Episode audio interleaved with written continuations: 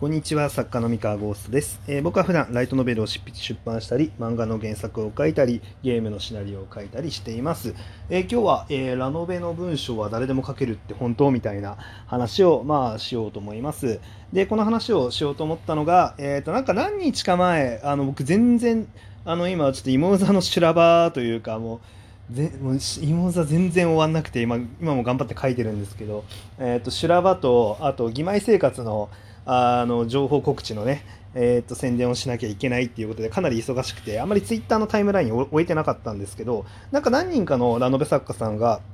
えー、となんか話題にしててこうた多分どこかのどなたかがなんかライトノベルがあの中学生でも書けるみたいな なんかツイートをしてでそれでなんかこう実際どうなの？みたいな感じのことをなんかバチバチ言ってなんか盛り上がってたみたいですね。まああんまりあのへーって感じなんですけど。まあまあちょいちょいねあのライトノベルってあの若い人がまあ楽しむためのあの本なんですけどあのこういう議論ってなんか昔からこう定期的に湧くんですよね。こうなんかこう誰でも書けるんじゃないかみたいな。うん、で定期的に湧くんですけれどもまああのあ結論から言うと僕は、まあ、別に誰でも書けるんじゃないのって 思ってる派閥ではあります。えっとまあ別にただ誰でも書けるっていうのは、えっと難しいんですけどうんそうだな。えー、と正直なところどんな文章であっても最終的にその文章を読みたい書いたい面白いっていう人がいるんであればあのそれが正義なんですよね、うん、究極究極の話なのであのどんな文章であってもその小説としての価値が、えー、と認められないなんてことはまあ、今現時点で認められないっていうのはあるかもしれないけれども、まあ、例えばその長い人類の歴史の中でどの時点でも絶対に認められないかっていうことは僕はなんか言い切れないと思ってるんですよ。うん、でなんでかっていうとですねこれ難しいんですけどえーっとですね、えー例えばその夏目漱石だったりとか川端康成っていうとか、えーいわゆる昔の文豪と呼ばれる人たちの作品ってあるじゃないですか、えーあの太宰治とかね。あので確かにあの後世まで残ってる素晴らしい文芸作品ではあるんですけれども例えば彼らのと全く同じ文章を例えば今、えーっと新作ですって言って、まあ、世の中に出した時に、えー果たして本当にねプロの作品として評価されるのかっていう問題がありますよね。で、えーまあ、なんかその当時の歴史とセットでやっぱりあの評価されるものだと思っていてあの文芸作品とか、まあ、小説、まあ、あらゆる作品っていうものはやっぱりそれが書かれる時代をきちんとそのバックボーンとしてそのちゃんと描き出しているっていうところにもあのなんだろうな、えー、と価値っていうものが生じると思うんですよ。うん、でってなった時にじゃあ今の時代にあのまあ当時のね明治時代の、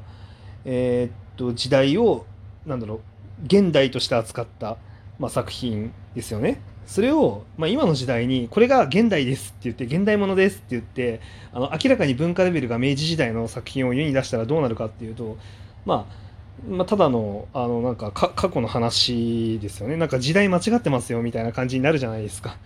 そうそうそうそう。まあ、まあそれはちょっと極端な例ではあるんですけれどもやっぱり時代時代によってやっぱりそうだなその文章とかも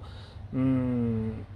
まあ評価されるものは違ってくるし、まあ、究極そのそれを評価してくれる人がいるんだったらそれは素晴らしい作品だし、まあ、いないんだったら残念ながらだねっていう、うん、話でしかないかなと個人的には思っています。でそれはそれとしてですねあのじゃあ何をもってそのライトノベルとか物語のプロと呼ぶのかあのどこがプロフェッショナルの基準なのかみたいなところの議論もなんか同時にされていてね、うんえーとまあ、いわゆるそのうまい文章を、まあ、書けるあのなんだろうな書けなければそれはプロじゃないんじゃないかみたいな話だったりとか、まあ、なんかそういう議論もされてるんですけれども、まあ、これもなんかあくまで自分の意見でしかないんですが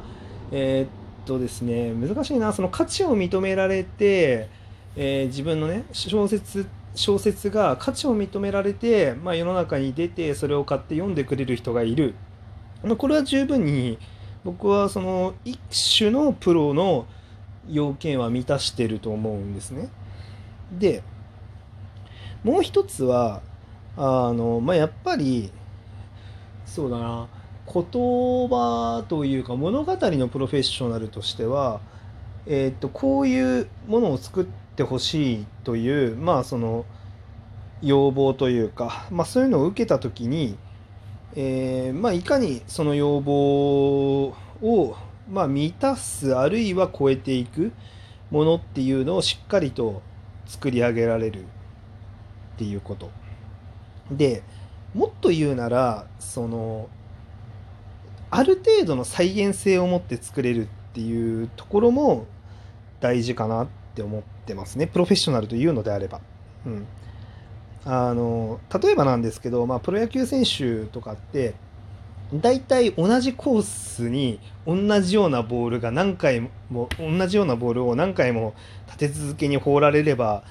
えー、大体の場合はこう合わせて毎回ちゃんとジャストミートしていけるうん、それだけ練習をしてるじゃないですか。そうで、まあ、だからこそやっぱりプロ足りえると思っていて、だからその守備とかもそうですよね。えー、と同じような何回も何回も練習して、まあ、パターンが体に染みついてるからあのー、ねよほどのイレギュラーなあのボールの飛び方じゃない限りは、まあ、対応して普通に取って普通にアウトを取れると。うん